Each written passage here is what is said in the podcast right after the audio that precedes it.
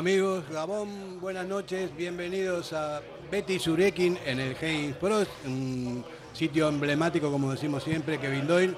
Y por cierto, antes que nada vamos a recordar que el jueves hay una fiesta aquí, el Oktoberfest, donde los tates van a, se dejan todo, todo tipo de cerveza, viene mucha gente y recomiendo que si estáis por aquí eh, por la tarde, creo que es a las 7 de la tarde empieza, eh, lo vais a pasar bien. Gabón Ferdinand, nosotros estamos de fiestas en Durango, pero hombre, para un Oktoberfest siempre hay un hueco. ¿eh? ¿Vas a venir? ¿Tú vienes? Yo sí. Pues Sí. entonces sí. Don Fernando San José, muy buenas. Muy buenas, yo también iré. Sí, ¿no? Estaremos aquí. Aitor Aldazábal. La onda, Nori, pero nos podías haber invitado el jueves en vez de hoy. Eh, bueno, es igual, la, la invitación es la misma. Eso está, está claro, si quieres venir te, te lo aconsejo. Iker Martín, Gabón, entrenador del Hermoa, así es. ¿qué tal? Pues muy bien, de momento bien, cuatro jornadas, tres victorias, un empate. Hemos cambiado un poquito la dinámica de la temporada pasada y bueno, buenas sensaciones. Este año, este año van a por el ascenso, tú, Sí, ¿eh?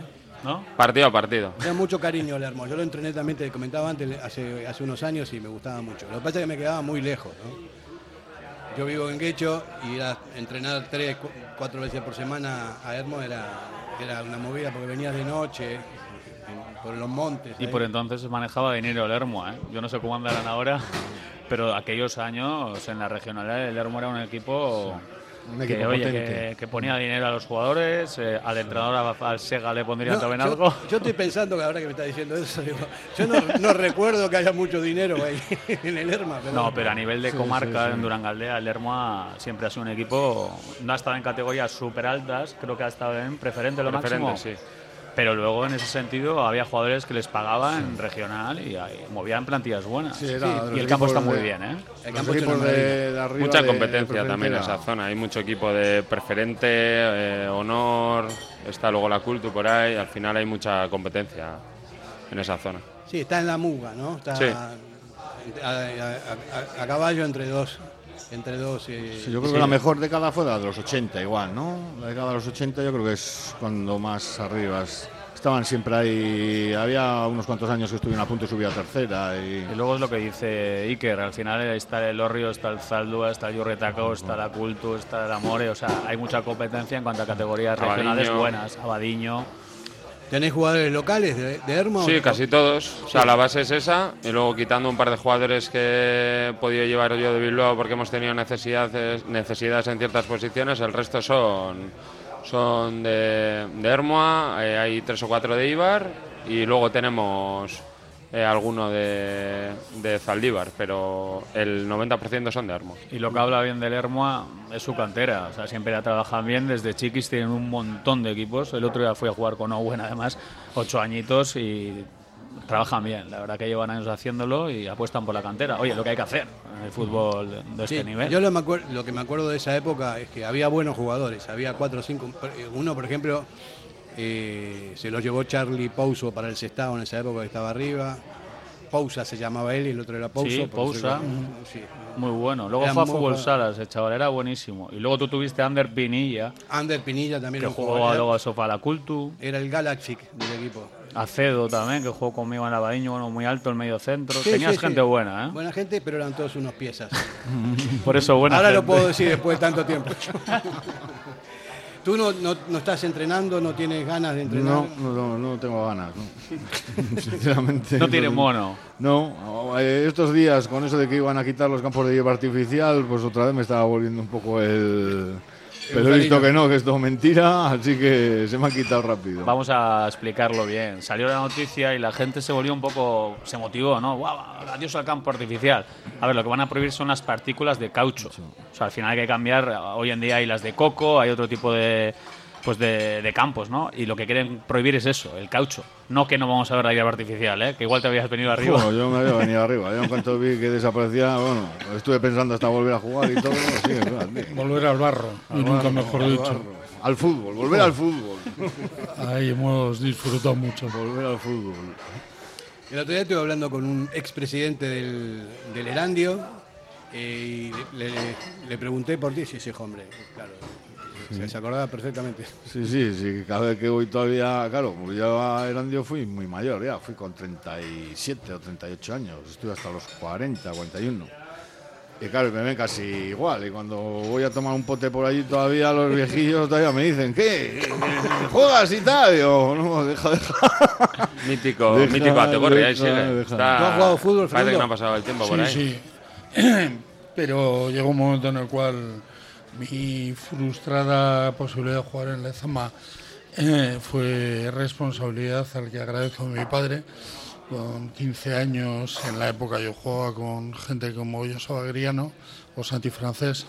Y entonces cuando a ellos les fichan, jugamos en el mismo equipo, también me hacen una propuesta a mí y mi padre me dijo, mira hijo, igual no lo entiendes, evidentemente entonces no lo hice, pero yo sé que tú te vas a ganar la vida bien estudiando y en el fútbol hay mucha complicación.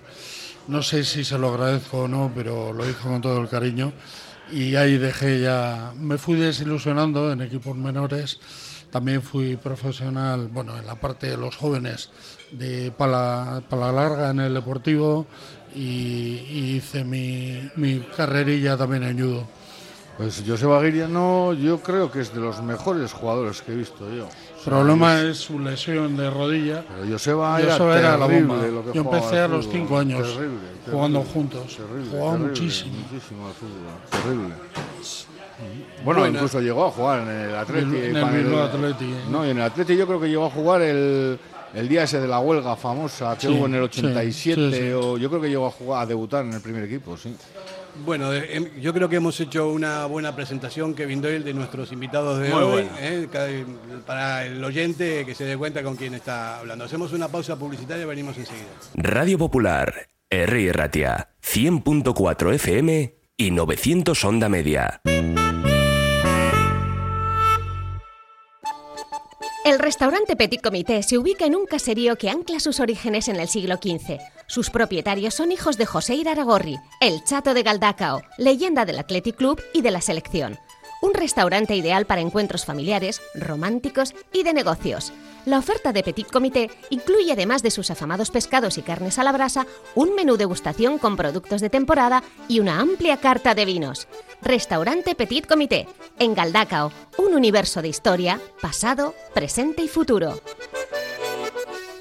En Durango, Restaurante Covica. Comida tradicional, moderna y vanguardista, elaborada siempre con la máxima calidad. Expertos en alta cocina en miniatura con reconocimientos de prestigio ofrecen diferentes alternativas para satisfacer los paladares de todos sus comensales. La comida de calidad y el trato exquisito tienen nombre propio en San Ignacio Ausunea 8, Durango.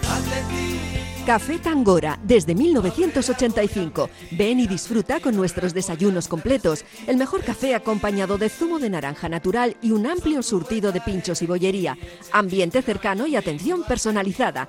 El café del pueblo, el de toda la vida. Café Tangora, desde siempre y donde siempre. ¿Todavía no nos conoces? Estamos en Algorta, en la calle Juan Bautista Zavala 12, junto a la salida del metro. Os esperamos de lunes a viernes a partir de las 7.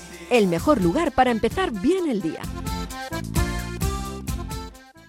Diamanti e Karati, compra de oro con total transparencia y máxima tasación. En Bilbao, Puente de Deusto 13, Autonomía 34, Juan de Garay 7, Doctor Areilza 20 y Santucho 12. En Portugalete, Carlos VII 7 y en Baracaldo, Avenida de la Libertad 2. El primer outlet de joyas de Vizcaya con un 70% de descuento. Diamanti e Karati. ¿Sabes que en Bilbao el jamón guijuelo tiene nombre? Miratonda. Jamonerías Miratonda Guijuelo. Un producto único que habla por su aroma y sabor. Desde los secaderos naturales más altos de Guijuelo, sin intermediarios, a tu casa. Jamonerías Miratonda Guijuelo. En Bilbao, Simón Bolívar 11. Backstreet Lounge Leyoa, abierto de lunes a sábado. Comidas y cenas todos los días, nachos, hot dogs XXL, bocadillos, ensaladas y mucho más. Terraza cubierta, zona de sofás y pubs donde tomar un cóctel o una buena copa, batidos, frappés, smoothies y meriendas con tartas caseras. En Backstreet Lounge se realizan eventos privados y celebraciones. Backstreet Lounge, junto al Hotel NH La Avanzada, Paseo Landabarri 3, en Leyoa. Reservas en el 94 480 27 38. Asador Cervecera Basanta, nuestra especialidad es la carne y el pescado a la brasa con carbón de encina. Comenzamos la temporada con la apertura de nuestra terraza exterior, con pollos asados entrantes variados y, como siempre, nuestro chuletón a la brasa. También tenemos menú de lunes a viernes, Asador Cervecera Basanta, Ollareche 33, Guecho.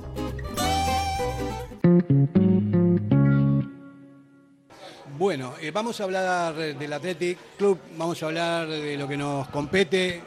Eh, después de un parón tan largo, siempre salen cosas y las cosas que estoy viendo que están saliendo no me gustan demasiado por, en función de las lesiones. Eh, parece que hay dudas con Gales y con Vega para el partido de Barcelona. Nico, Nico no va a jugar, también que está tocado. A Gerard lo van a operar otra vez. Este tipo de cosas para un equipo como el nuestro me parece que nos perjudica mucho por, los recambios. ¿no? no quiere decir que no haya buenos, buenos suplentes, pero eh, hay jugadores que son muy importantes en el club, en el Atleti, y, bueno, se, va a notar, supongo. Hombre, lo de Yeray ha sido un bajonazo, ¿eh? porque esperábamos, pues eso, un par de semanas tal, pero cuando ya hoy es quirófano, evidentemente algo hay, algo hay que solucionar y está siendo un jugador eh, que no está participando, lógicamente por las lesiones. Se fue Ñego Martínez, él iba a ser su relevo, ¿no? En el sentido que iba a ser el capitán general atrás. Y de momento Geray, los cálculos son dos, tres meses. O sea que quizás hasta enero no contamos con Geray. Y veremos. Y lógicamente es normal la preocupación. En el, mercado no se terminó de cerrar ningún central. Las alarmas incluso se encendieron. Cada uno decía, somos pocos, somos pocos atrás. Claro, ahora se agrava la situación teniendo en cuenta que se nos lesiona el mejor central que tenemos, que no está jugando. Pero también es verdad que tenemos algunos jugadores polivalentes, ¿no? Puede jugar Nolas también ahí, puede jugar Prado. No son, los no son los, eh, los titulares eh, absolutos, pero sí tienen condiciones como para poder hacerlo. Lo que sucede es que estamos sin poder disponer con los dos centrales de lujo que hasta hace un año tenía el Atleti y muy meritorio el comportamiento de los que lo están haciendo, de verdad, pero se tiene que notar, es evidente. Cuando además tenemos también algunas dudas en los laterales, esa defensa tan recia y tan difícil de desbordar está en un momento delicado y a pesar de todo el comportamiento no está siendo malo. Pero si tan pronto en la temporada tenemos estos problemas, esperemos que esto no sea reiterado.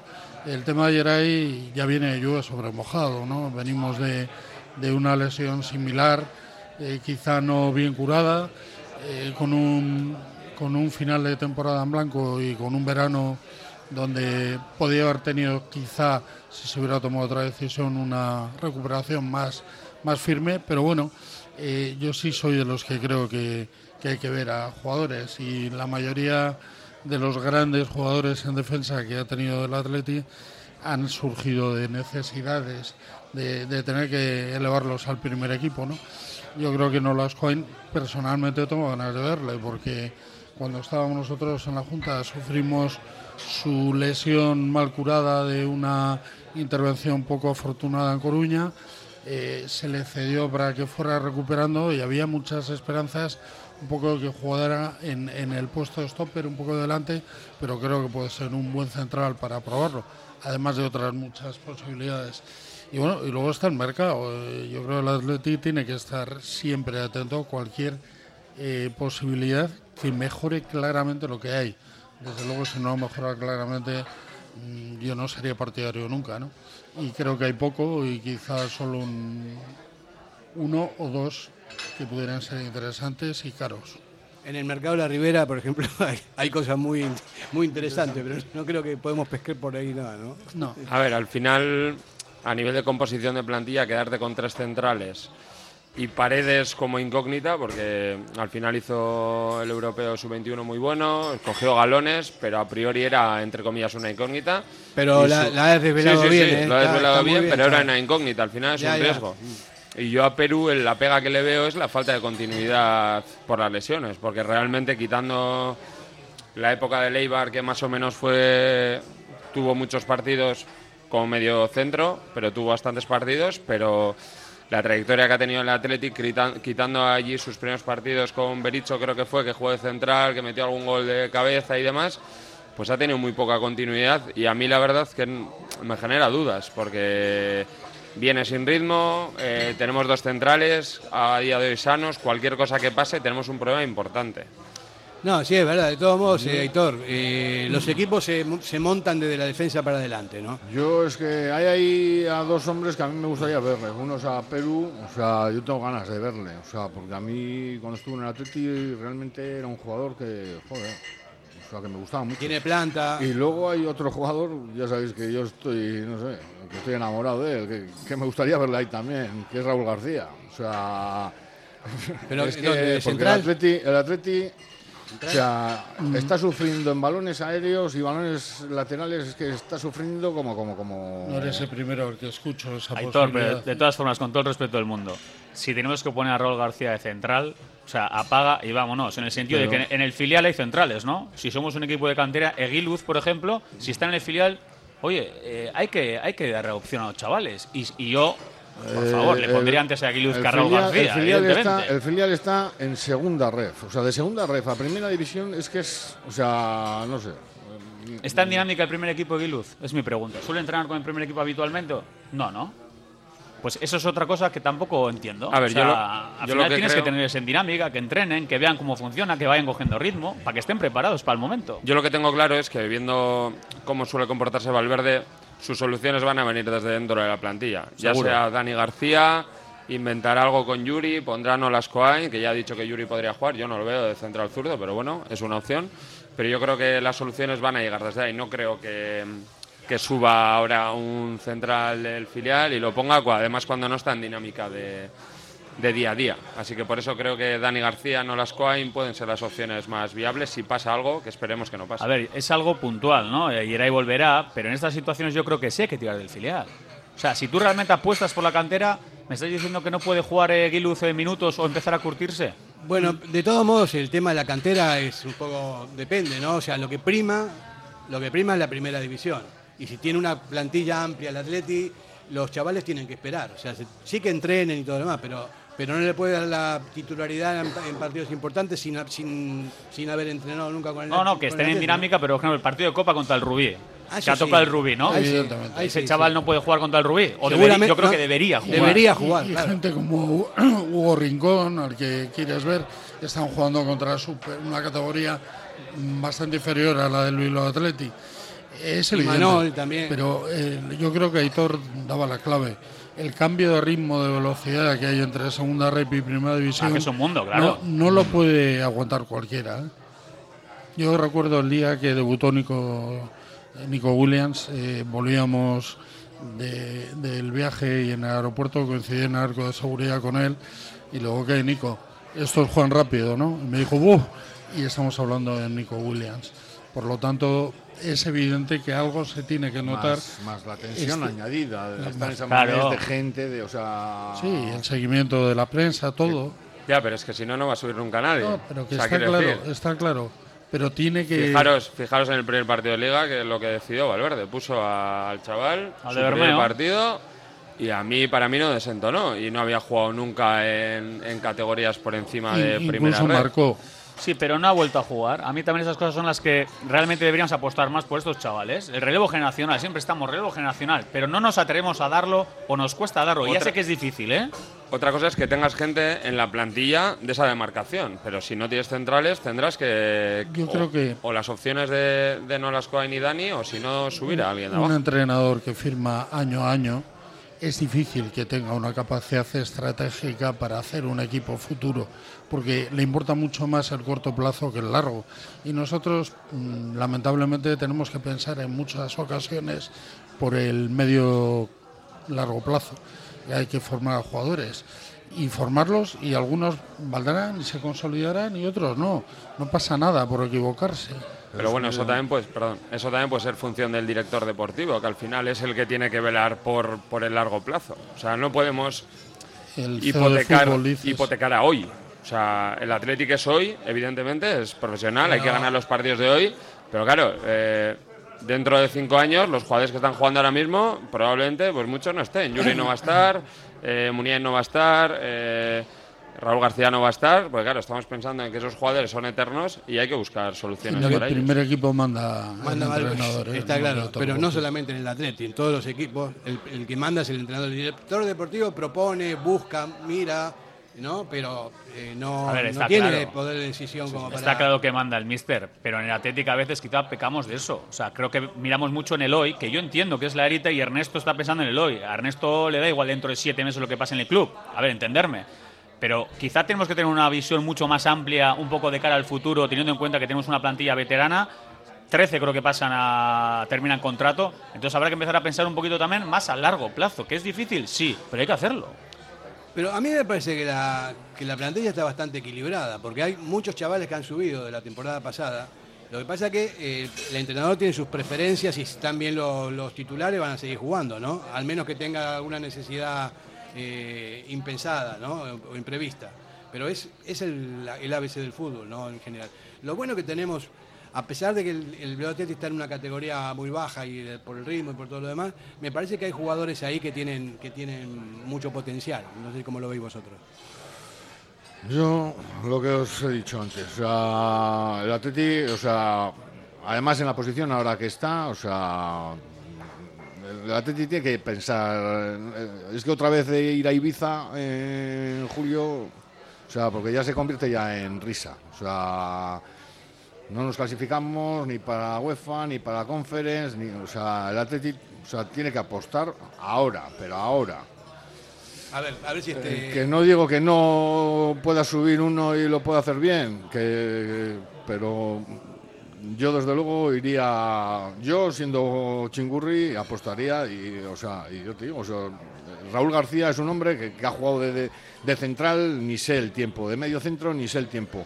Aquí, como es el único que tenemos, que hemos tenido unos años que remataba, desde que se retiró a Duri, lo hemos convertido en delantero centro de... Joder. Bueno, después de, la, después de la publicidad seguimos hablando de Raúl García, porque hay mucho que hablar de Raúl también. A mí me parece que podría jugar mucho más de lo que juega. Vamos a hacer una pausa y venimos enseguida. Radio Popular, R. Ratia, 100.4 FM y 900 Onda Media.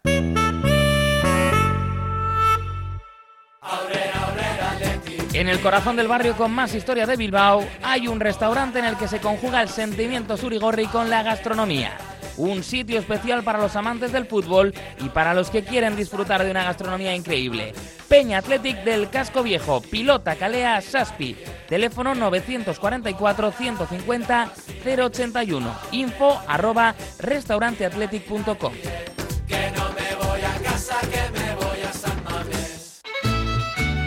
¿Quieres disfrutar de la mejor y auténtica comida mexicana? En Amorebieta, Coco Loco Mexican Food, acogedor local para trasladarse al país azteca gracias a sus deliciosos sabores. Ahora además con desayunos desde las 10 de la mañana, amplia y trabajada carta con todo el cariño y dedicación en cada uno de sus platos. En la calle Chiquiotaegui 12 de Amorebieta, Coco Loco Mexican Food. Reservas en el 616-229-270. ¿Te apetece comer bien en Basauri? Restaurante Venga Va. Nueva cocina, menús especiales a la carta, el mejor sitio para disfrutar todo tipo de celebraciones y eventos. Venga Va, Careaga Goicoa 111 bajo 14 Basauri, junto al bar Orise. Ven y disfruta con nosotros. Venga Va. En el corazón de Algorta, Pipers. Gastronomía de calidad, menú del día, menú de fin de semana con reserva previa, desayunos y todos los jueves, música en directo. Viernes y sábados de 9 a 12, carta de bocatas, hamburguesas y raciones. Más información en la web pipersalgorta.com. ¿Quieres ponerte en forma? En Bilbao, Indautxu, Santucho y Basauri, London Fit Boxing. En tan solo 45 minutos quema calorías, tonifica, técnicas de golpeo, diversión y pérdida de estrés. Pruébalo gratis, en horario flexible y con regalo de guantes. London Fit Boxing. Más información en el 944 21 21 14 y en londonfitboxing.com. Ven y pruébalo.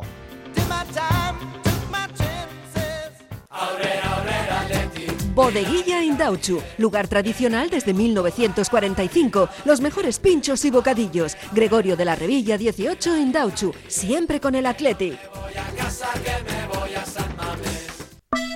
El Bachoqui de Yurreta cuenta con amplios comedores y terraza para ofrecer desayunos desde las 8 de la mañana, con variedad de pinchos, tortillas, sándwiches y bizcochos caseros. Menú del día de lunes a sábado con comida tradicional casera, carta de bocatas, tortillas, hamburguesas y platos combinados. Pinchopote los jueves y viernes. Anímate a probar las exitosas chiquiflautas todos los días y sus espectaculares rabas. De jueves a domingo, comida para llevar con vapo vapo a domicilio. En Vicente Capanaga número 21, Bachoqui de Yurreta, el sitio perfecto para ver y animar a los leones. Más información en el 688-849-761.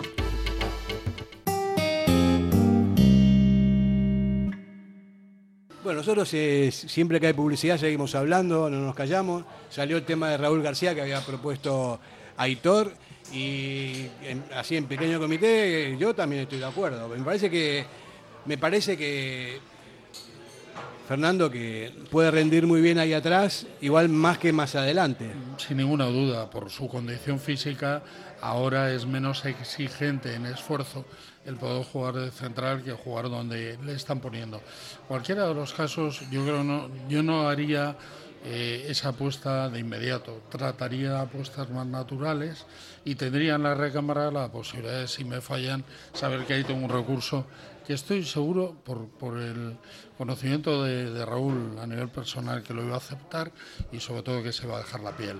En todo caso, hay unos cuantos jugadores, yo creo que tiene, tiene mimbres para, para poder utilizar, pero es verdad que si queremos eh, garantizar hay que seguir mirando el mercado, porque tenemos, tenemos un David García, por ejemplo, que, es un jugador que tiene todavía años por delante y hay que ver lo que nos puede costar y si quiere venir, porque ya tenemos el problema de que los jugadores incluso de los Asuna ya no ven el Atlético como un club mayor para poder triunfar en Europa, etcétera.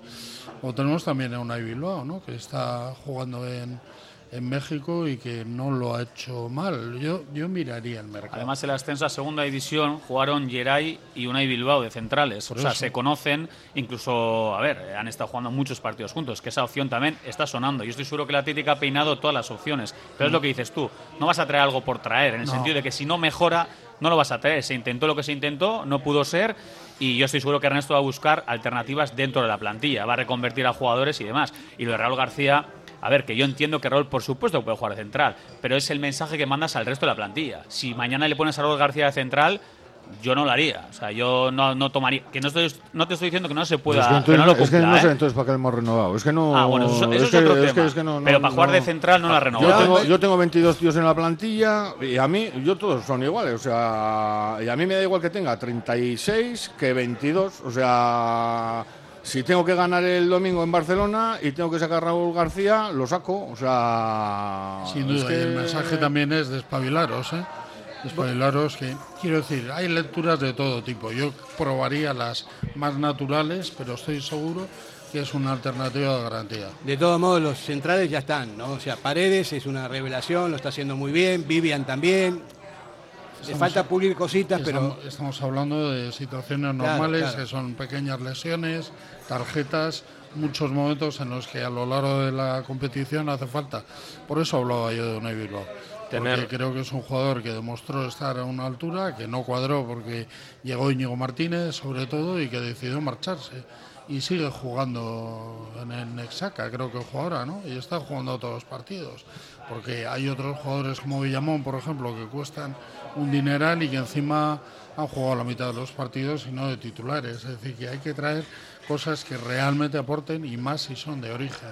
Aquí. Además, no olvidar que el año pasado Vivian y, y Paredes eran tercer y cuarto central a priori. O sea, quiero decir, Vivian tiene unas carencias en salida de balón muy grandes, es muy buen marcador, es un tío rápido, es un tío agresivo y Paredes es novel en primera división, vale, sí, pero vamos a ver la evolución de esos, que yo creo que con Geray o con Íñigo Martínez, o sea, esos jugadores lucen mucho más y se nota mucho más eh, sus carencias se notan mucho menos. Ahora que van a tener que llevar el peso del equipo sí o sí, porque en dos, tres meses van a tener que jugar ellos, a ver qué rendimiento dan. Lo que pasa es que la salida de balón también, teniendo a Galaxy que se tira para atrás, que sube, baja, la, la salida de balón no tienen ellos la obligación de salir con el balón, ni, ni Paredes ni Vivian. Sí, Están pero- para defender. Pero los rivales no son tontos, hay scouting, salida de balón a quién va a ser, A todas a Vivian, intentarán cerrar la opción de Galarreta, por eso te digo que, que yo creo que condiciona bastante al equipo y Valverde va a tener que buscar soluciones para, para hacer una salida de balón digna. A ver, y sobre todo estamos hablando de élite. Aquí habría que tener cuatro centrales. Cuatro centrales. Ay, o sea, por tenemos cuatro plantilla. centrales, pero están lesionados. Sí, pero te quiero decir, eh, Fer, había que haber traído uno seguro. Y ahora es fácil decirlo cuando se ha lesionado. Pero en una planificación que iría normal, deberíamos tener cuatro jugadores Bueno, ahí, dos por cada lado. Yo creo que el aporte estaba hasta que le llegó la oferta esta, pero me parece que la, Labor no estaba. no estaba. Yo creo que, Labor no estaba. que para Valverde no las era el cuarto central. De Eso hecho, es. en pretemporada jugó todo- todos los partidos de central y yo creo que Valverde tenía a Nolas Coain como opción como posible cuarto central y si hubiese que en alguna necesidad de jugar de medio centro. Y vamos a tocar madera, ¿eh? de verdad, y lo digo así. Porque al final esto es fútbol, hay lesiones, hay sanciones, solo hay que verlo. Y estamos justitos en la línea central. Que tendrá que hacer eh, eso, probaturas, reconvertir a jugadores, que habrá opciones, sí. Pero la plantilla está justa de centrales. Vamos a adelantar un poquito el campo. A mí me preocupa el partido del, eh, contra el Barcelona porque no van a estar ni Galarreta, se supone, ni Veja. Entonces ya ahí ta- ya estamos teniendo problemas. Sí, al recambio sí, pero no es igual. Dani García Herrera Sancet. Esa es. Sí, Ya que es la que tenemos- estamos usando hasta ahora. Y será esa, ¿eh? porque Sí, no. Galarreta no va a llegar, Besa tampoco, y al final Dani estuvo bien, marcó el gol, está, está aportando lo que él aporta, además yo creo que hizo un gran partido el otro día. Eh, Herrera es la mejor noticia que le hemos recuperado, jugará en Barcelona y por supuesto el intocable Ollán, vamos a ver también sus problemas porque se marchan y tienen problemas, que eso también nos preocupa, el caso de Nico, el caso de Ollán, pero yo creo que en el centro del campo veremos a esos jugadores. ¿Y bandas? Berenguer. Sí, yo creo que jugará Berenguer, Williams y arriba Guruceta. Eso es. O igual valora otra opción y pone a Iñaki arriba por ser el Barça y jugar, pero yo creo que. Espero lo que no. A derecha. Kevin, tú que pasas la vida en Lesama, está todos los días por ahí. ¿Qué pasa con Aduares? A ver, mójate, tío. Que yo Con no- Aduares, pues Sí. eh, evidentemente. No, no juego ni un minuto. Vale, desde fuera. Desde fuera yo llevo semanas que no entiendo que Aduares esté en el primer equipo. ¿Por qué? Porque Tú lo ves lleva... entrenar, ¿no? No, no, no, no nos dejan ver entrenamientos. Ah. Te dejan 15 minutos y, y justo, justo. Yo no le veo entrenar. Pero evidentemente, si no ha jugado nada, yo soy de los que digo que algo pasa con Aduares. O está entrenando mal, o no se está preparando bien, o no tiene la cabeza donde tiene que tener. Algo está pasando con Aduares. Porque lo demás no entiendo que estemos en octubre, no haya jugado ni un minuto, cuando encima no tenemos muchos jugadores de banda. La temporada pasada jugó cuatro ratos y esta todavía no ha debutado. Pero es Entonces algo pasa con Es que Aduares. además no está jugando con el Bilbao Atleti tampoco. O sea, es que no. Es que Vamos a preguntarle a Fernando San José, que conoce bien, a lo- a- a los ju- eh, como es directivo, conoce bien a los jugadores. ¿Qué pasa con Fernando? Pues hombre, yo no estoy ahora, no veo Pero la es igual, situación. es evidente que está ahí por Valverde, es decir, eh, el año pasado le empezó a probar, no le disgustó. No desentonó. No desentonó. Mm, Yo creo que el efecto de Nico Williams de crecimiento le está haciendo daño. Es decir, porque se ve la diferencia actual que hay, es verdad que no van en el mismo ritmo, pero, pero Aduares es de esos jugadores que independientemente de que estén más o menos centrados, que no hace falta comentar, pero siempre ha habido rumorología sobre ciertas eh, salidas, etcétera, que, que Bilbao es muy pequeño y por lo tanto pero independientemente de eso, y, y eso además lo tiene que corregir el equipo técnico y la junta directiva, y estoy seguro que lo estarán haciendo. Pues es un jugador que el día que le den la oportunidad, pues lo aprovechará y se empezará a consolidar. Yo estoy deseando que llegue la Copa para ver a estos jugadores y Aduares tiene que jugar la Copa, tiene que coger confianza y tiene que empezar a disfrutar en el verde porque es que no ha debutado. Yo lo he visto mucho en el Bilbao Atleti y Aduares es un jugador que desborda y que tiene gol. Yo os puedo decir que yo lo subí al mayor de Nidauchu siendo él todavía juvenil. Y no sé, a mí me sorprende un poco lo que. Yo no es el Adu que he conocido. Yo el Adu que he conocido es un chaval que se dedica a estudiar muy tranquilo. Mm, Si, me si decís que ha cambiado, yo hace igual ya un par de años que no estoy con él.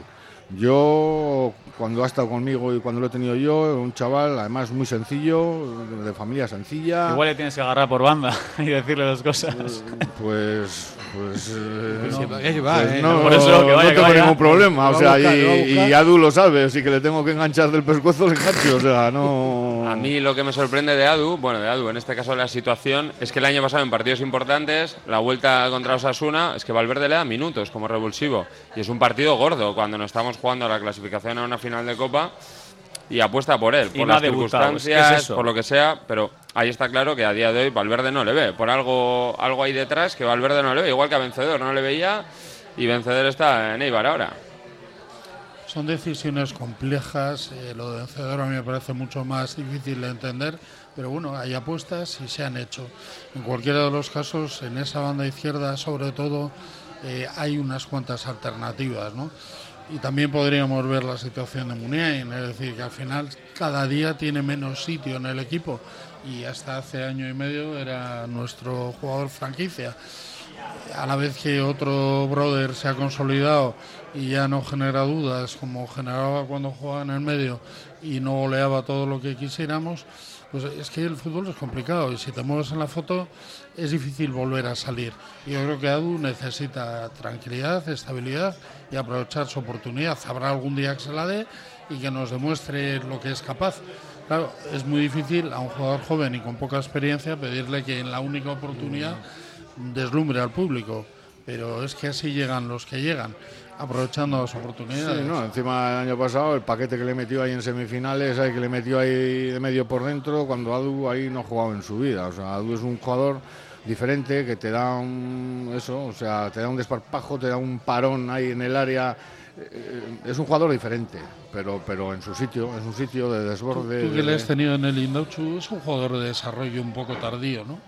Sí, eh, muy niño, pero muy niño de, todo a nivel físico, fragil- como frágil, pero es un hombre que siempre busca la pierna de apoyo del contrario, o sea, lo ve todo muy fácil. Y luego, dentro del área, una vez que entra y encara en el área, tiene un parón, pues, no te voy a decir como el de Butragueño, ¿no? Pero un, una Tiene esa especie pausa buena, Esa pausa sí, que, que- sí. que- es capaz de pensar, cuando todo el mundo está acelerado y él tiene es- esa capacidad de, de- pensar, de pensar, de parar eso, y pensar. Eso es lo más difícil, ¿eh? Eso en, es, en últimos es- metros sí, tener esa calidad de parar, pausar, frenar sí. y elegir. O sea, Sí, sí. que, y- a ver, Y él- se le ve. Él cuando conduce, yo siempre digo lo mismo. Cuando uno coge un balón, cómo, cómo la conduce ya te dice qué tipo de jugador es. Mm, si ya Duárez no mira el balón, él lo siente en el pie, Oh. él encara, tiene desparpajo y eso se nota. O sea, Mm. algo tiene el chaval, Sí, sí, sí, evidentemente. sí, Si no, ha que es un llegado a jugador primera diferente. división siendo tan joven, es evidente pero que además capacidades con- y cualidades la han visto muy joven. Con una formación un poco Sí. diferente, porque se le ficha totalmente. ya, Sí, sí. ya para el Vasconia, claro. se le ficha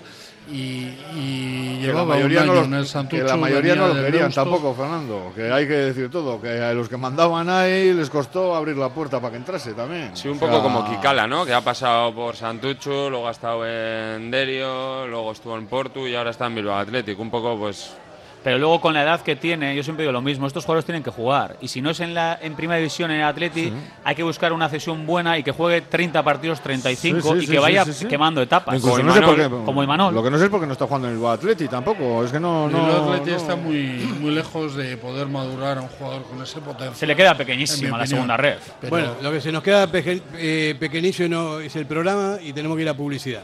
Radio Popular, Herri Ratia, mucho más cerca de ti.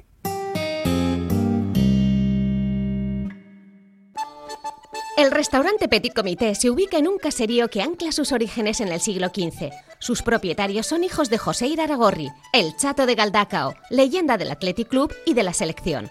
Un restaurante ideal para encuentros familiares, románticos y de negocios.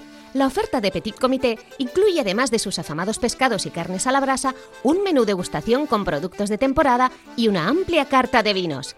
Restaurante Petit Comité, en Galdacao, un universo de historia, pasado, presente y futuro.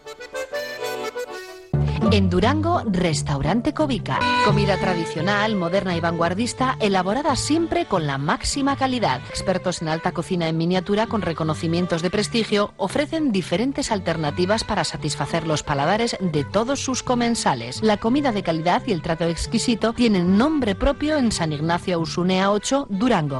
Diamanti e Karati, compra de oro con total transparencia y máxima tasación. En Bilbao, Puente de Deusto 13, Autonomía 34, Juan de Garay 7, Doctor Areilza 20 y Santucho 12. En Portugalete, Carlos VII 7 y en Baracaldo, Avenida de la Libertad 2. El primer outlet de joyas de Vizcaya con un 70% de descuento. Diamanti e Karati.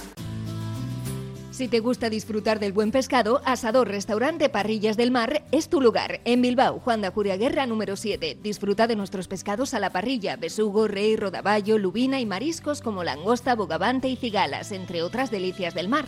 Mención especial también a nuestros entrantes originales como la ensaladilla de buey. Si quieres comer bien en un ambiente de lo más acogedor, ven a Parrillas del Mar. ¿Sabes que en Bilbao el jamón guijuelo tiene nombre? Miratonda. Jamonerías Miratonda Guijuelo. Un producto único que habla por su aroma y sabor. Desde los secaderos naturales más altos de Guijuelo, sin intermediarios, a tu casa.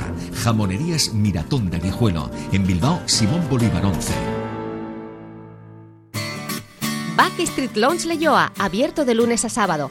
Comidas y cenas todos los días, nachos, hot dogs XXL, bocadillos, ensaladas y mucho más. Terraza cubierta, zona de sofás y pubs donde tomar un cóctel o una buena copa, batidos, frappés, smoothies y meriendas con tartas caseras. En Backstreet Lounge se realizan eventos privados y celebraciones. Backstreet Lounge, junto al Hotel NH La Avanzada, Paseo Landabarri 3, en Leyoa. Reservas en el 94 480 27 38. Asador Cervecera Basanta, nuestra especialidad es la carne y el pescado a la brasa con carbón de encina. Comenzamos la temporada con la apertura de nuestra terraza exterior, con pollos asados, entrantes variados y, como siempre, nuestro chuletón a la brasa. También tenemos menú de lunes a viernes, Asador Cervecera Basanta, Ollareche 33, Guecho.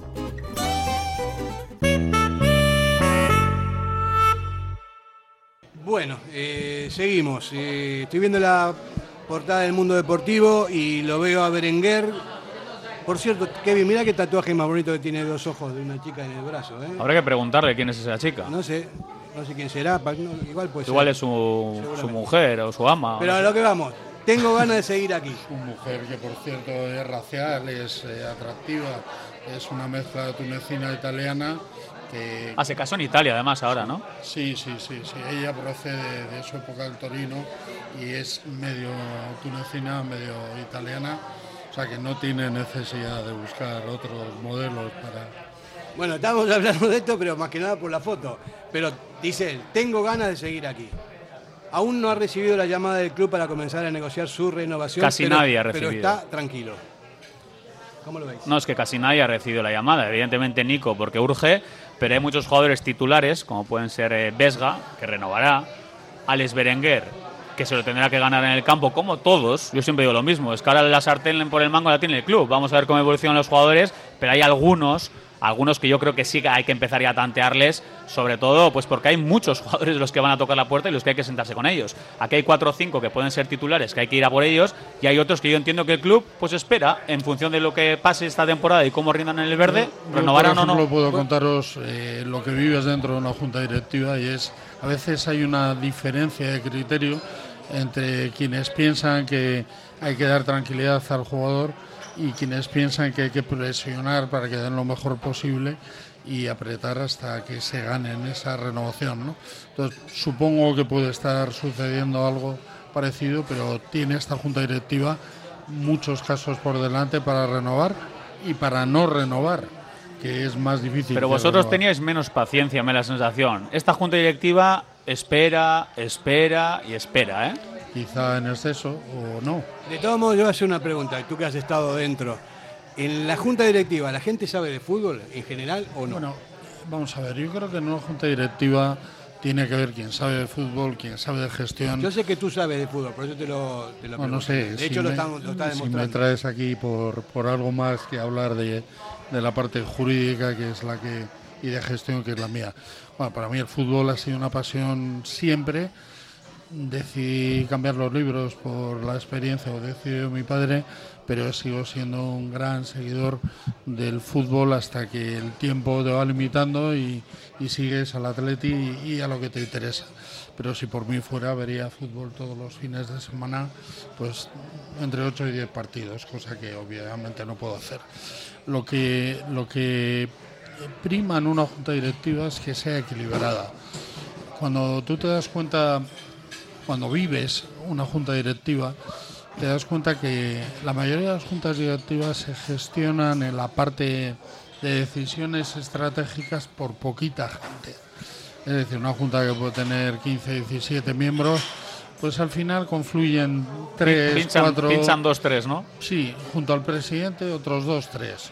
Pero, pero ¿por qué tiene que ser así? Porque otros se están dedicando a la parte social, otros se están dedicando pues a la parte institucional, otros se están dedicando pues a hacer un poco esa labor con los clubes convenidos de acompañamiento en el femenino, es decir, ahí hay- tiene que haber una junta directiva que en general ame el fútbol y conozca el fútbol, pero que, como bien me decía nuestro anterior director deportivo, una cosa es saber de fútbol y otra es saber del mundo del fútbol.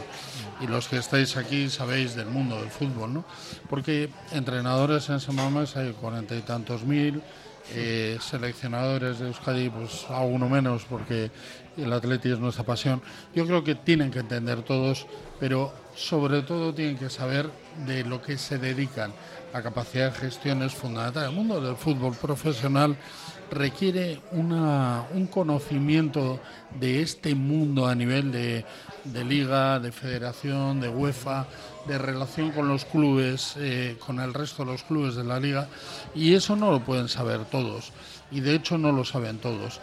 Yo lo que sí creo es que tiene que haber gente muy representativa en una junta directiva para que pueda abrir puertas en ese mundo que sale de Ibaigana y de Lezama y de San Mamés para que cuando llame el presidente del Atleti se ponga quien sea, como si es el presidente del gobierno. ¿Por qué? Porque hace falta poner al Atleti institucionalmente siempre en una posición que merece, que quizá no es la de los últimos años de, clasificación, pero sí en la historia y en lo que puede ser el futuro del Atleti.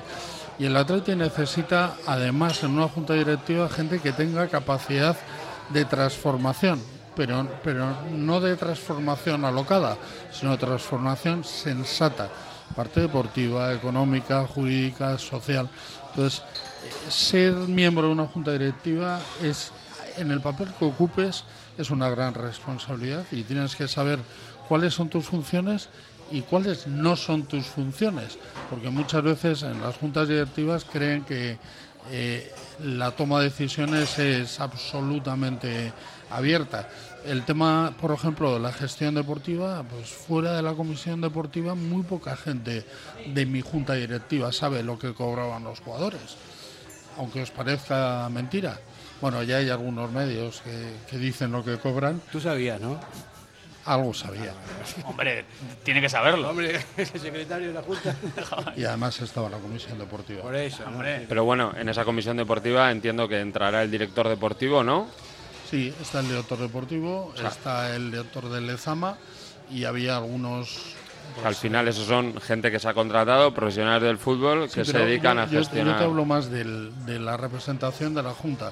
Una comisión deportiva no se reúne en pleno siempre. Hay muchas reuniones en petit comité.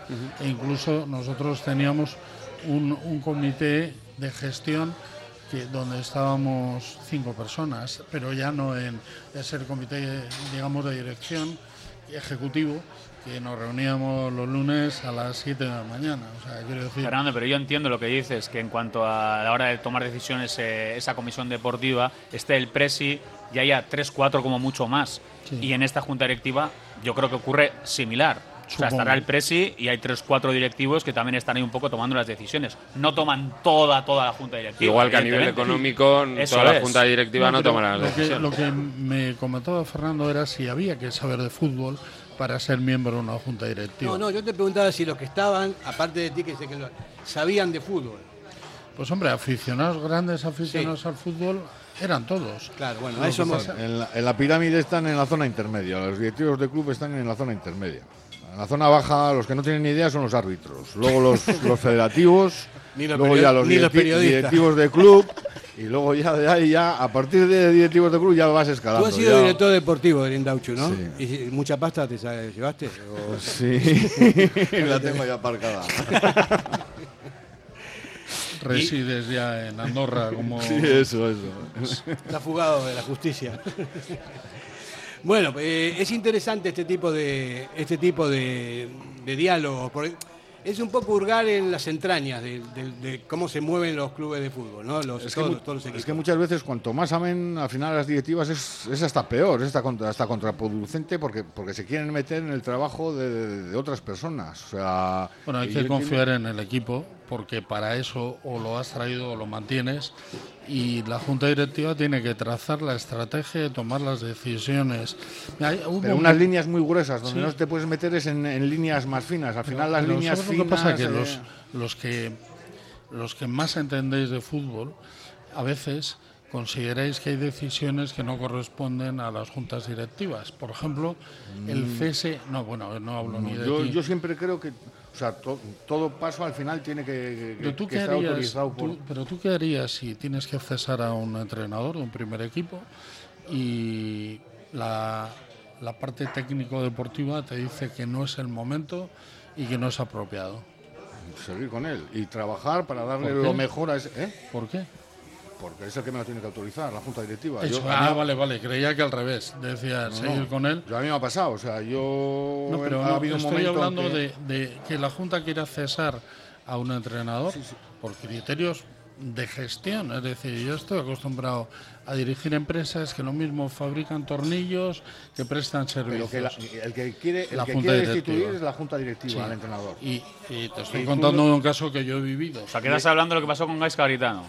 Tú eres eh, muy hábil para hablar de todo. Estamos hablando en general de un caso que yo tuve en concreto. Pepito Grillo. Soy rápido, ¿no? Eh, Pepito Grillo. no sé, el, no director, sé. el director deportivo tiene dos opciones. Si está totalmente en contra, es dimitir y marcharse. O si no, si cree que puede ser una posibilidad que la junta directiva, o sea, bueno, que puede ser una posibilidad que él contempla, pues trabajar para atraer a alguien que, que- que cree, que cree él que lo va a hacer mejor. Así pasó y vino un gran entrenador que nos dio bastante. Una Supercopa, ¿no? Sí, nada más llegar, además. Pero esto lo vamos a hablar después de la publicidad. Iba bien encaminado, ¿eh? Radio Popular, R. Ratia, 100.4 FM y 900 Onda Media.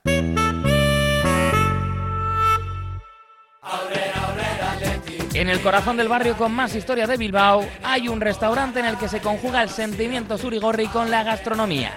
Un sitio especial para los amantes del fútbol y para los que quieren disfrutar de una gastronomía increíble.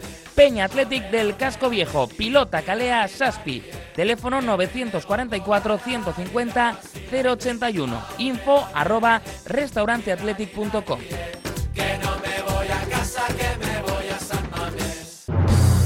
Si crees que has pagado de más en tus impuestos, podemos ayudarte. En Ercilla Asesores te asesoramos y ayudamos a tener una planificación fiscal que permita reducir al máximo la carga impositiva, consiguiendo una mejora sustancial en la utilización de los recursos de la empresa. Si quieres conocer por qué está fallando la planificación fiscal de tu empresa, visita nuestra web ercillaasesores.es o escríbenos a asesoría@ercillaasesores.es.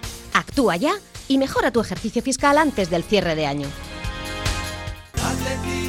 Café Tangora, desde 1985. Ven y disfruta con nuestros desayunos completos. El mejor café acompañado de zumo de naranja natural y un amplio surtido de pinchos y bollería. Ambiente cercano y atención personalizada. El café del pueblo, el de toda la vida. Café Tangora, desde siempre y donde siempre. ¿Todavía no nos conoces? Estamos en Algorta, en la calle Juan Bautista Zavala 12, junto a la salida del metro. Os esperamos de lunes a viernes a partir de las 7. El mejor lugar para empezar bien el día. ¿Te apetece comer bien en Basauri? Restaurante Venga Va. Nueva cocina, menús especiales a la carta, el mejor sitio para disfrutar todo tipo de celebraciones y eventos. Venga Va, Careaga Goicoa 111 bajo 14 Basauri, junto al bar Orise. Ven y disfruta con nosotros. Venga Va. Bodeguilla Indauchu, lugar tradicional desde 1945. Los mejores pinchos y bocadillos. Gregorio de la Revilla 18 Indauchu, siempre con el Athletic. En el corazón de Algorta, Pipers. Gastronomía de calidad, menú del día, menú de fin de semana con reserva previa, desayunos y todos los jueves, música en directo. Viernes y sábados de 9 a 12, carta de bocatas, hamburguesas y raciones. Más información en la web pipersalgorta.com. El Bachoqui de Yurreta cuenta con amplios comedores y terraza para ofrecer desayunos desde las 8 de la mañana, con variedad de pinchos, tortillas, sándwiches y bizcochos caseros. Menú del día de lunes a sábado con comida tradicional casera, carta de bocatas, tortillas, hamburguesas y platos combinados. Pinchopote los jueves y viernes. Anímate a probar las exitosas chiquiflautas todos los días y sus espectaculares rabas. De jueves a domingo, comida para llevar con Vapo Vapo a domicilio. En Vicente Capanaga número 21, Bachoqui de Yurreta, el sitio perfecto para ver y animar a los leones. Más información en el 688-849-761. Bueno, aquí estamos otra. ¿Qué está diciendo eh, Kevin? Que había que Mentiras, cesarlo, siempre no mentiras, qué, Fer. Sí, yo, que había que cesarlo ese mismo día. ¿De quién estabas hablando? Pues a ver, estábamos hablando evidentemente del caso de Gaisca Garitano, que todos, eh, o muchos creíamos que había motivos para haberle cesado antes y se esperó, se esperó, se esperó y precisamente se le manda a casa cuando ganan en Sabamés. O sea, fue curioso. Yo pocas veces he visto que se le cesa a un entrenador cuando ya cuando gana un partido.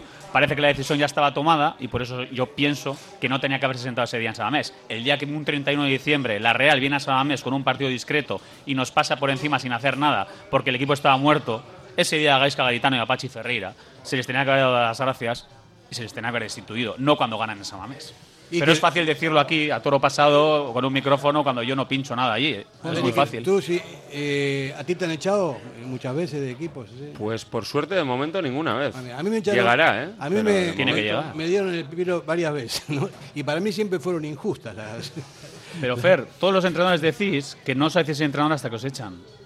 O sea, Yo- un yo entrenador habla con un entrenador entrenador, cuando le han echado ya. Hombre, a los más grandes también les han echado. A todo el mundo le echa, yo creo, ¿no? De hecho, el Madrid echó a Henkes ganando una Champions, ¿no? Sí, pero ahí no encajó Sí, ya. muy bien. Sí, pero bueno. Tengo que decir que al ganar una Champions ya se dio fuera. A ver, lo de que decís de Garitano, pues al final era, era una situación que el equipo estaba en caída libre, se veía, hizo un gran trabajo al principio, pero el equipo estaba en caída libre y era una situación que había que tomar. Al cual, a Garitano, A Garitano. yo le reconozco el mérito que Sí, tuvo. Joder, que nos de cogió en la UBI, un ¿eh? club en el puesto 18. En y- unas navidades. Y, y por un larguero sí. no meterlo Claro. en Sí, la sí, Europa está League. claro. Pero bueno, al final la dinámica era muy mala y se veía desde fuera y el equipo estaba muerto y había que hacerlo. Lo que dice Kevin, pues sí, pues después de, per- después de ganar un partido, pues no parece la mejor A situación. ver, y a mí me consta, y ahora puedo contarlo. O sea, Gaisca Garitano y Pachi Ferreira, cada partido que ellos dirigían era un match ball, no.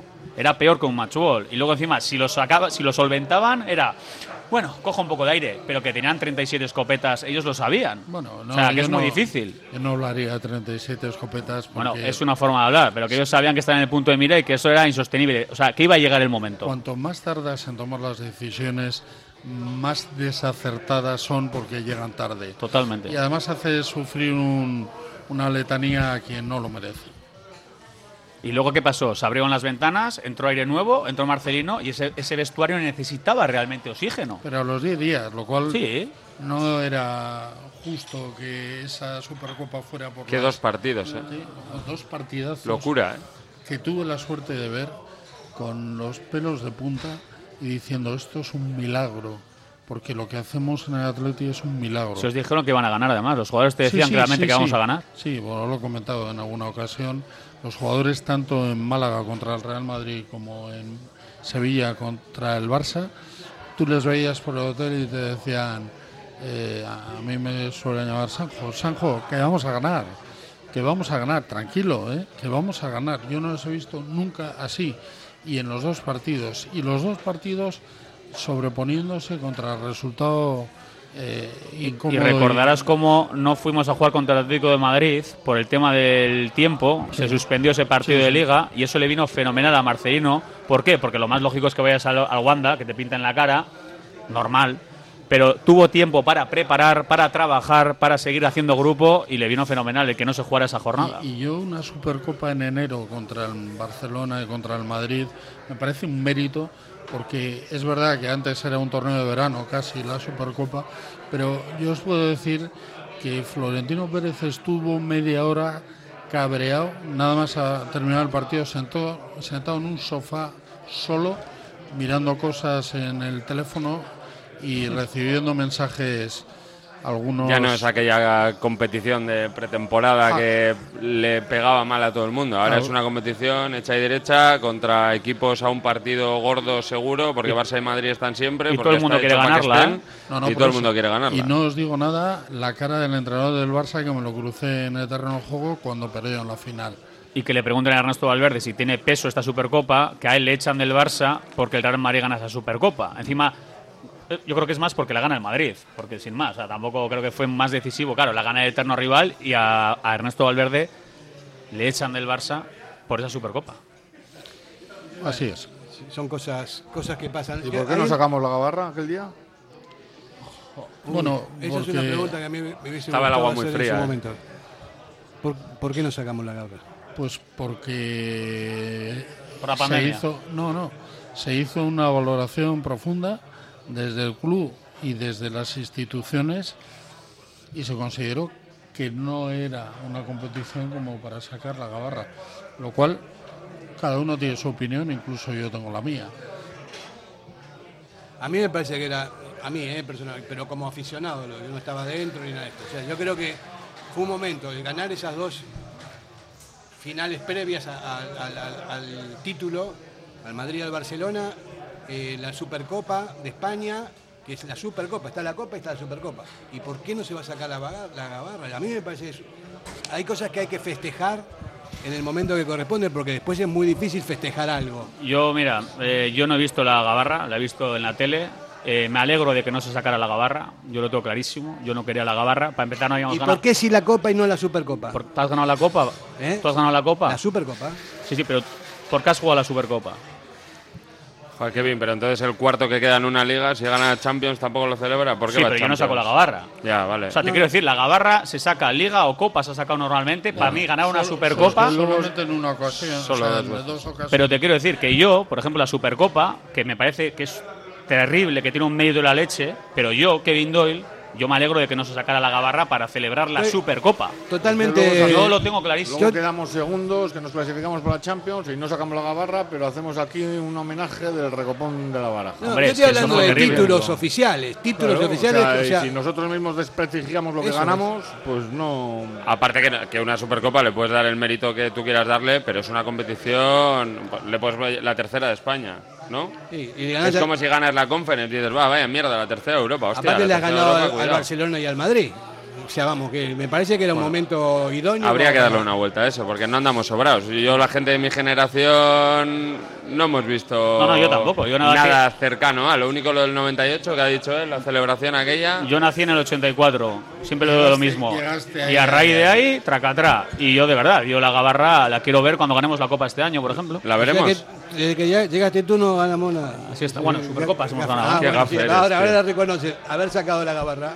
Y otra cosa que a mí también me molestó, y sé que hay alguno que no le va a gustar. Bueno, no me lo digas ahora, Fer, que este debate. O sea, cuando ganaron las, las chicas, que fue un momento muy importante también, y ahora ya no tienen mucha más posibilidad de ganar porque ahora sí están todos llenos de extranjeros, para mí era para festejar y no en el balcón. Era para que las mujeres tengan también el reconocimiento dentro de su, de su línea competitiva de que salieron campeonas. Yo te he hecho el discurso que yo he hablado con jugadoras de ese equipo y me decían, mira qué bien, déjate de gabarras, que vengan cada dos semanas a Lezama a vernos y que nos den nuestra Bueno. posición real. Porque yo pregunto ahora mismo a cualquiera de esta mesa que me digan tres jugadoras del Atleti femenino, estarán justitos, incluso contra quién juegan este fin de semana. O sea, me parece un populismo cuando la gente decía lo de vamos a sacar la gabarra por las Nescac. Me parece que tiene un ¿Pero mérito de por la qué? leche. ¿Pero qué pasa? ¿No son campeonas?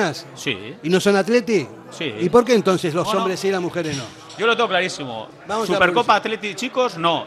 Super, eh, Liga las chicas, tampoco. Nada. Vamos a publicidad mejor. Radio Popular, Herri Ratia, mucho más cerca de ti.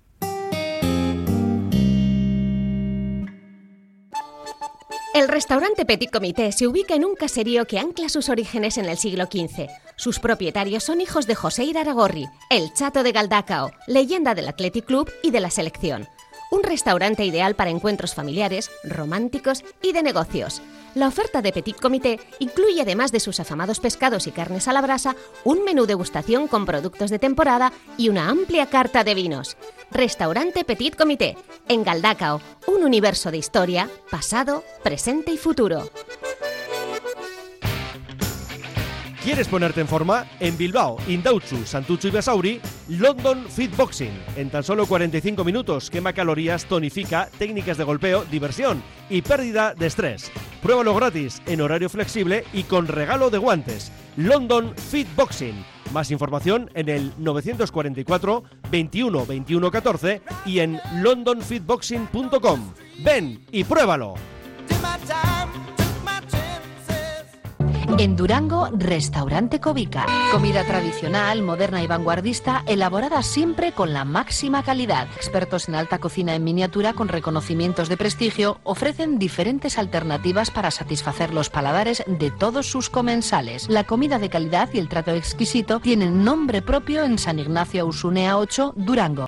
Diamanti e Karati, compra de oro con total transparencia y máxima tasación. En Bilbao, Puente de Deusto 13, Autonomía 34, Juan de Garay 7, Doctor Areilza 20 y Santucho 12. En Portugalete, Carlos VII 7 y en Baracaldo, Avenida de la Libertad 2. El primer outlet de joyas de Vizcaya con un 70% de descuento. Diamanti e Karati.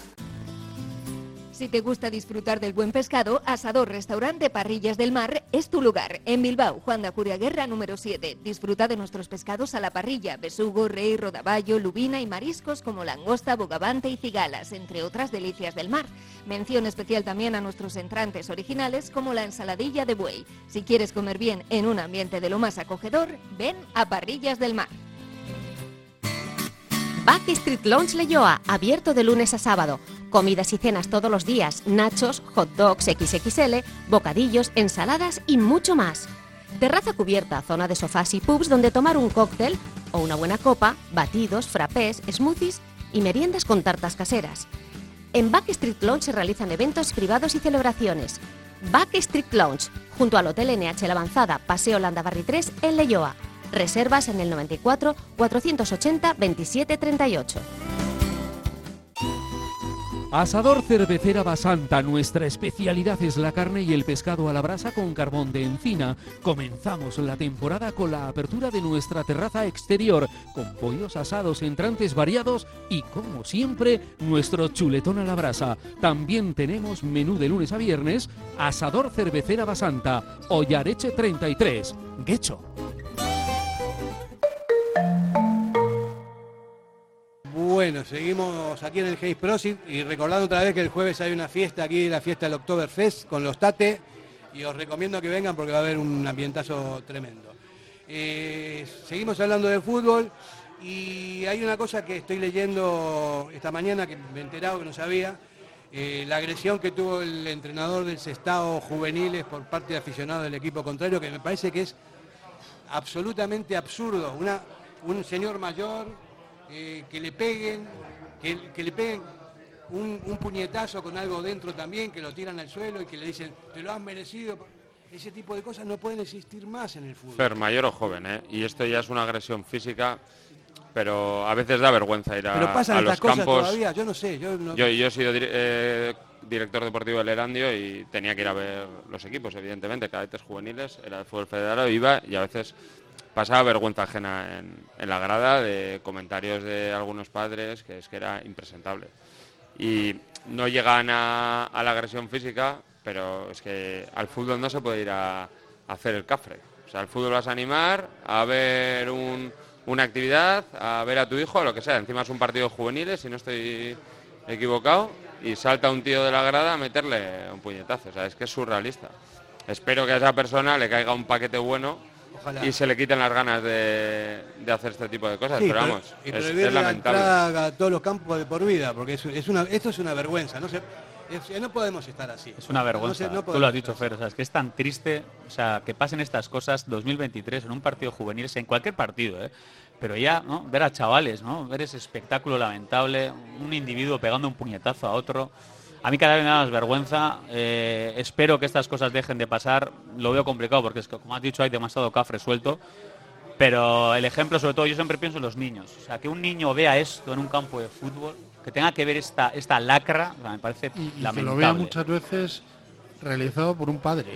Sí, sí. Es un ejemplo Buah. horroroso. Y en chavales también ha aparecido eh, Esto es hace condenable. tiempo pegando Yo creo que hay que árbitros. hacer una verdadera reflexión, pero a nivel estatal, de qué estamos haciendo con este A- fútbol. algo estamos haciendo mal como base. sociedad, ¿eh? Yo no, yo no sé cuáles son las soluciones, pero desde luego habría que estudiarlas profundamente, porque además es que estos son los jugadores del futuro, el público del futuro, y es la propia sociedad la que tiene que ponerse, que la sociedad se levanta contra muchas cosas. A mí esto Mira, yo el otro día lo No comenté, Fernán. He estado este año he debutado con, eh, con mi hijo de 8 añitos, ¿no? que ahora empezó con el fútbol escolar, tal. O sea, hay una pureza, o sea, disfruto tanto viendo a chavales de 8 años jugar y me da pena, ¿no? Que luego poco a poco, a medida que suben las categorías, empiecen a ver cosas de estas, ¿no? Y, y- y lo voy a decir, para mí también los padres son responsabilidad total, ¿no? Tú tienes que educar a tu hijo, tienes que enseñar unos principios, unos valores y muchas veces los padres no estamos a la Mira altura lo que dice de, de- de estos partidos. Lo que dice este, este entrenador del, del Estado juvenil. Le preguntan anímicamente cómo afecta un caso así cuando usted se dedica a formar futbolistas en su equipo de categoría juvenil. En los primeros momentos no dejaba de preguntarme por qué me había pasado esto, si lo único que soy es entrenador y quiero inculcar a, a todo lo contrario a eso. Ahí anímicamente me vine un poco abajo. Me ha pillado ya con cierta edad y vivencias. Así que intento reponerme y seguiré entrenando a los chicos porque ellos no tienen nada que ver con ese individuo. Este muchacho es el antagonismo a los jugadores que yo entreno. Voy a seguir muy comprometido con el club y los jugadores porque me he sentido muy arropado por todos ellos. Me parece Mira, yo os puedo, os puedo contar una anécdota. Siendo director deportivo, tuve que echar de un equipo de Benjamín, de Benjamín al entrenador, un buen entrenador además, o sea, que, que me dio pena echarlo, pero bueno, por una serie de razones no, o sea, no me dejó otra opción. Y, y yo me acuerdo de las palabras de, de un padre y una madre aquel día que eché al entrenador, que me vinieron, o sea, para que os hagáis una idea de cómo piensan los padres, ¿eh? O sea, palabras textuales de los padres fueron, además tenían carnet de entrenador los dos, tanto el padre como la madre, y me vinieron y me dijeron, si había alguna posibilidad de que mi hijo fuese profesional, te la acabas de cargar. Un Eso- chaval con 8 o 9 años. de verdad. Pero es que eso, eso Hoy, hoy, hoy está en el Atleti ese chaval.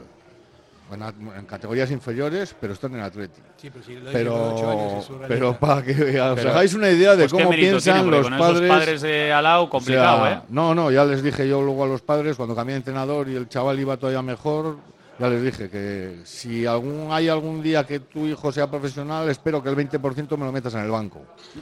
Eso también les dije. Pero hay mucho de eso, ¿eh? O sea, a ver, evidentemente la gran mayoría de padres que acompañan a sus hijos son normales, eh, ayudarán a sus hijos, pero hay un cierto porcentaje en cada equipo que, que, vamos, que ayudar al chaval no le ayudan en nada, le meten mucha presión, están todo el rato pendientes. ¿Qué daño les hacen? Es que este entrenador no te pone, es que ponte aquí, tal. A mí un, un, un padre en cadetes me dijo que estaba de- defenestrando a su hijo, titular indiscutible, porque no sacaba los corners. Yo le miraba así y digo, pero ¿dónde estamos? Sea, hay gente muy buena y luego te encuentras padres, pues que... Mira, yo recuerdo que entrené a chavales de 5 o 6 años, a John Sillero además, que fue, pues eh, empezaba, empezó, empezó a jugar. El año pasado en el Bilbao Athletic. Pues eh, recuerdo un partido Ah, contra el Orrio, además, sí. en Nevers, yo estuve en Nevers y ganamos de goleada. No sé si ganamos, pues yo qué sé, pues tampoco te gustan esos resultados, no, pero sí, pues 9-1, bueno, por encima. Acaba el partido, estoy quitando las redes y me viene un padre del Elorrio y me dice, te voy a decir una cosa que has hecho muy mal. Y yo le miré y, "Bueno, perdona, dime, dime. Tenías que haber dicho a tus chavales que aflojaran, que no podían seguir marcando goles. Mira, le miré y le dije, ¿me estás diciendo que a un niño de 5 años yo le voy a decir que deje de correr y que deje de marcar goles? A un niño de 5 años. Pero me lo estaba diciendo en serio, incre- increpándome a mí, que no había sabido parar a mis chavales de 5 años. Estamos hablando de cosas Surrealista. surreali- surrealistas totales, no tiene sentido y no ni siquiera merece la pena eh, ver esto porque son gente que no tienen nada en la cabeza, no tienen ni, ni idea de lo que es el fútbol ni la vida. Y hay gente nada. así, ¿eh? Hay gente así. Lamentablemente hay gente así. Y ¿eh? algunos reconocibles por los distintos campos y con cierta notoriedad. Quiero decir que esto no es casualidad. Y en equipos que van creciendo y que al final ya no es un juego de niños y de padres con poca cabeza. Como, como mi tío siempre dice a estos padres, si el partido es a las 12, hay que decirle que es a las 2, que vayan a las 2, lleguen tarde, cojan al chaval y se vayan para casa. Sí, no, no, no, prohib- prohibir la entrada. O sea, la puede liar una vez, más no, o sea, una vez. Al siguiente partido prohibida la entrada. Vamos a hacer una pausa y venimos enseguida. Radio Popular, Herri Ratia. Si crees que has pagado de más en tus impuestos, podemos ayudarte. En Ercilla Asesores te asesoramos y ayudamos a tener una planificación fiscal que permita reducir al máximo la carga impositiva, consiguiendo una mejora sustancial en la utilización de los recursos de la empresa. Si quieres conocer por qué está fallando la planificación fiscal de tu empresa, visita nuestra web ercillaasesores.es o escríbenos a asesoría@ercillaasesores.es. Actúa ya y mejora tu ejercicio fiscal antes del cierre de año. Café Tangora, desde 1985. Ven y disfruta con nuestros desayunos completos. El mejor café acompañado de zumo de naranja natural y un amplio surtido de pinchos y bollería. Ambiente cercano y atención personalizada. El café del pueblo, el de toda la vida. Café Tangora, desde siempre y donde siempre. ¿Todavía no nos conoces? Estamos en Algorta, en la calle Juan Bautista Zavala 12, junto a la salida del metro. Os esperamos de lunes a viernes a partir de las 7. El mejor lugar para empezar bien el día. ¿Te apetece comer bien en Basauri? Restaurante Venga Va. Nueva cocina, menús especiales a la carta, el mejor sitio para disfrutar todo tipo de celebraciones y eventos. Venga Va, Careaga Goicoa 111 bajo 14 Basauri, junto al bar Orise. Ven y disfruta con nosotros. Venga Va. Bodeguilla Indauchu, lugar tradicional desde 1945. Los mejores pinchos y bocadillos. Gregorio de la Revilla 18 Indauchu, siempre con el Athletic. ¿Quieres disfrutar de la mejor y auténtica comida mexicana? En Amorebieta, Coco Loco Mexican Food. Acogedor local para trasladarse al país azteca gracias a sus deliciosos sabores. Ahora además con desayunos desde las 10 de la mañana. Amplia y trabajada carta con todo el cariño y dedicación en cada uno de sus platos. En la calle Chiquiotaegui 12 de Amorebieta, Coco Loco Mexican Food. Reservas en el 616-229-270. ¿Sabes que en Bilbao el jamón guijuelo tiene nombre? Miratonda. En Jamonerías Miratonda Guijuelo miramos por tu salud con nuestros jamones y embutidos ibéricos, sanos y llenos de aroma y sabor. También con nuestros frescos, presa, secreto, pluma, solo ibérico. Llegan desde nuestras dehesas, sin intermediarios, a tu casa. Jamonerías Miratonda Guijuelo. En Bilbao, Simón Bolívar 11. En el corazón del barrio con más historia de Bilbao hay un restaurante en el que se conjuga el sentimiento surigorri con la gastronomía. Un sitio especial para los amantes del fútbol y para los que quieren disfrutar de una gastronomía increíble. Peña Athletic del Casco Viejo, Pilota Calea Saspi. Teléfono 944 150 081. Info arroba restauranteathletic.com.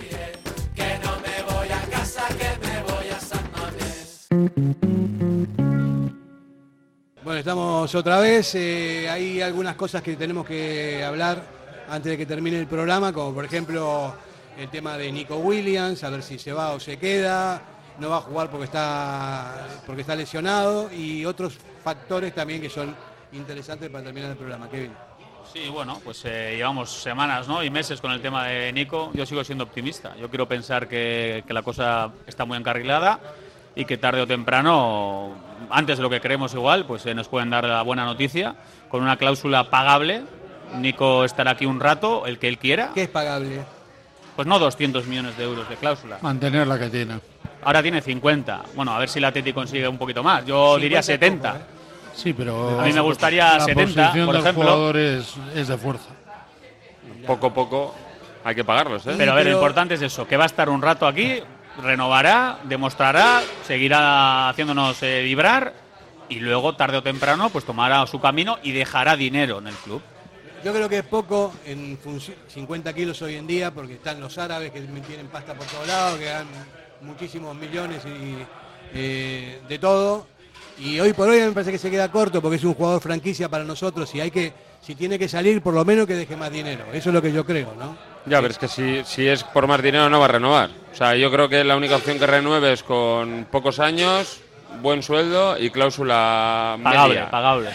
Sí, pero pocos años no pueden ser muy pocos porque si no, no da tiempo de que. Tres a- años. de que juegue tres es el mínimo para Es que poder tres, jugar y. esa va a ser. y Yo creo que el- esa va a ser. En el último final, el anteúltimo, que, que tome la decisión de irse. Ya ha habido un club que parece ser que ofertó los 50 millones.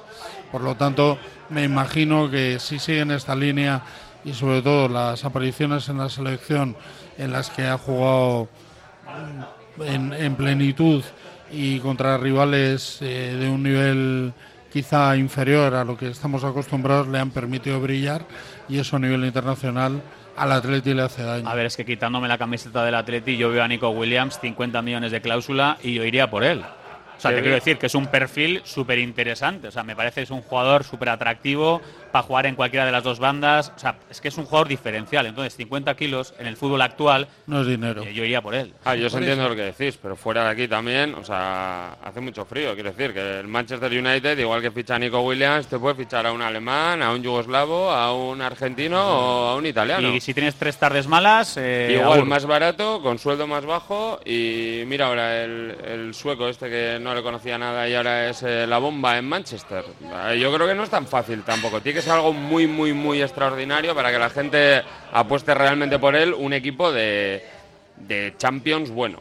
Porque no va a ir a un equipo de media tabla El, de el- Premier. el problema es que él no quiere ir a un equipo de media tabla. Él tiene. El problema no, eso es la bendición. Eso es bueno para eh, nosotros. Bueno, sí, sí, por supuesto. Pero me refiero al problema cuanto a que pueda haber otro tipo de equipos como el que el año pasado le ofreció un entrenador muy conocido y vasco, le ofrece la posibilidad de irse de su mano Una Emery. Aston Villa, sí.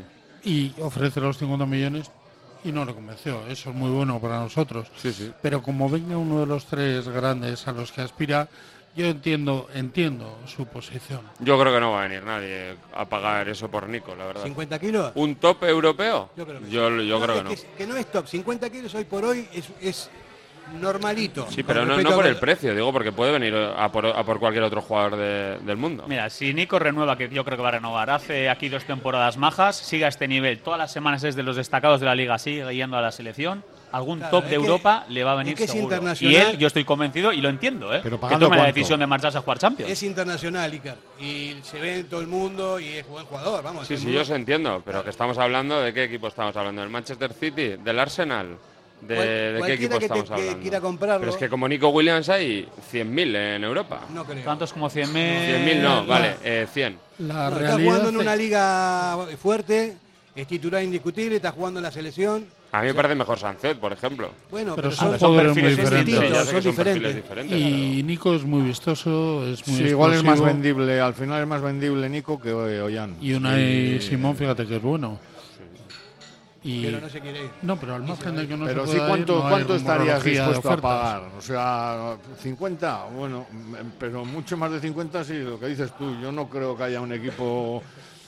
No sé, es que hoy en Pero- día tiene- que te Unai pongan tiene encima de la cláusula. mesa 70, 80 kilos. ¿Unai tiene cláusula? Unai tiene, no tiene cláusula, tiene negociación y, bueno, como se hizo con los jugadores en esta época reciente. Pero en el, en el no caso de. Tainta, por ejemplo, el representante de Nico Williams, él también sabe que no quieren 200 millones de cláusula, porque 200 kilos es decir que te pongan.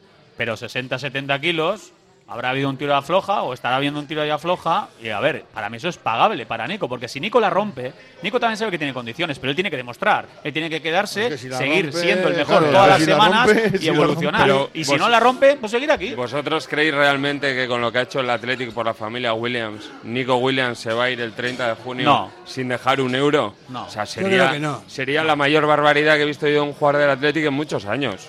No, yo creo que no. Nosotros en la vida. Hay un jugador que vino con nueve años, el Atleti le dio educación, familia y mucho cariño y se marchó sin pagar un euro.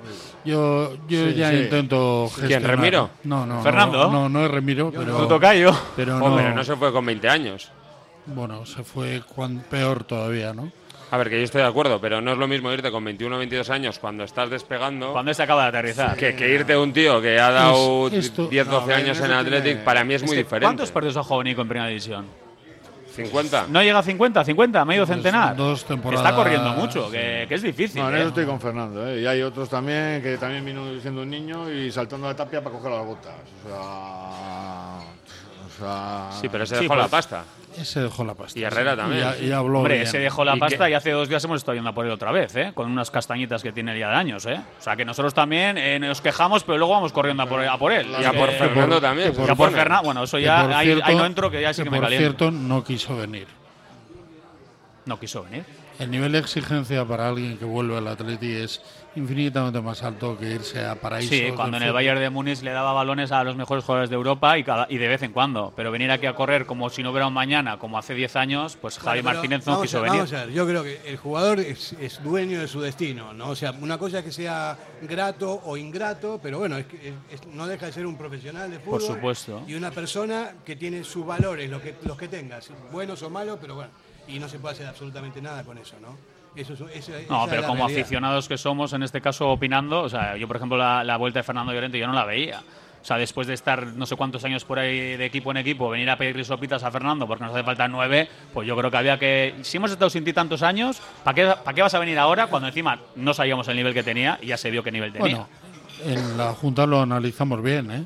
Sí, no habéis hablado mucho de eso, claro. Por Bueno, eso las cosas firmadas, firmadas y en papel. Se ha hablado demasiado y fuera de la Junta más. Ya, pero lo triste es y que, que había una. Se habló en la directiva. Ese, ese, ese papel se guardó. Dijo Fernando Llorente no. Y de repente son los propios jugadores los que reactivan la operación, que eso ya es de traca. Eso es de traca, ¿eh? Eso se contó, al menos. Reactiva- No, no, eso es así.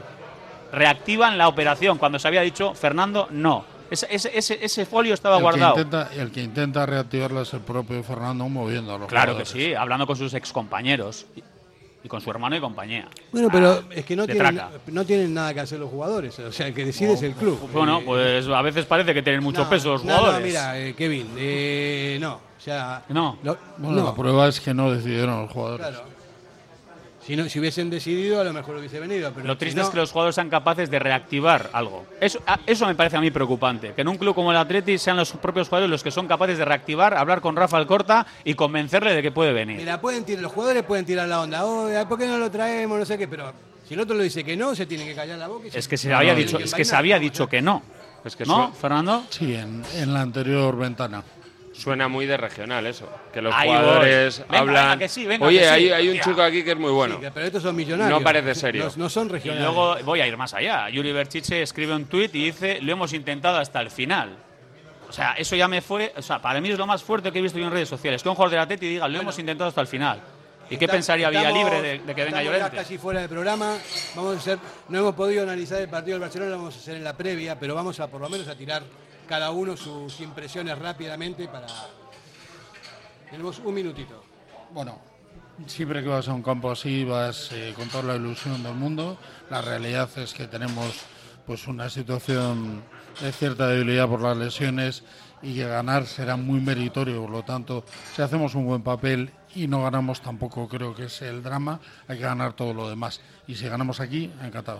Bueno, yo creo que con estas palabras de Fernando vamos a despedir el programa porque nos hacemos todo eco de lo que ha dicho y yo creo que ese sentido común. Pero de todas maneras, a Patleti, ¿eh? Un grito sagrado, ¿eh? Hacemos el grito, ¿no? Vamos, claro. Venga, va, una, dos y tres. ¡Au, Patleti! Radio Popular, Herri Ratia. El Bachoqui de Yurreta cuenta con amplios comedores y terraza para ofrecer desayunos desde las 8 de la mañana, con variedad de pinchos, tortillas, sándwiches y bizcochos caseros. Menú del día de lunes a sábado con comida tradicional casera, carta de bocatas, tortillas, hamburguesas y platos combinados. Pinchopote los jueves y viernes. Anímate a probar las exitosas chiquiflautas todos los días y sus espectaculares rabas. De jueves a domingo, comida para llevar con Vapo Vapo a domicilio. En Vicente Capanaga número 21, Bachoqui de Yurreta, el sitio perfecto para ver y animar a los leones. Más información en el 688-849-761. Si crees que has pagado de más en tus impuestos, podemos ayudarte. En Ercilla Asesores te asesoramos y ayudamos a tener una planificación fiscal que permita reducir al máximo la carga impositiva, consiguiendo una mejora sustancial en la utilización de los recursos de la empresa. Si quieres conocer por qué está fallando la planificación fiscal de tu empresa, visita nuestra web ercillaasesores.es o escríbenos a asesoría@ercillaasesores.es. Actúa ya y mejora tu ejercicio fiscal antes del cierre de año.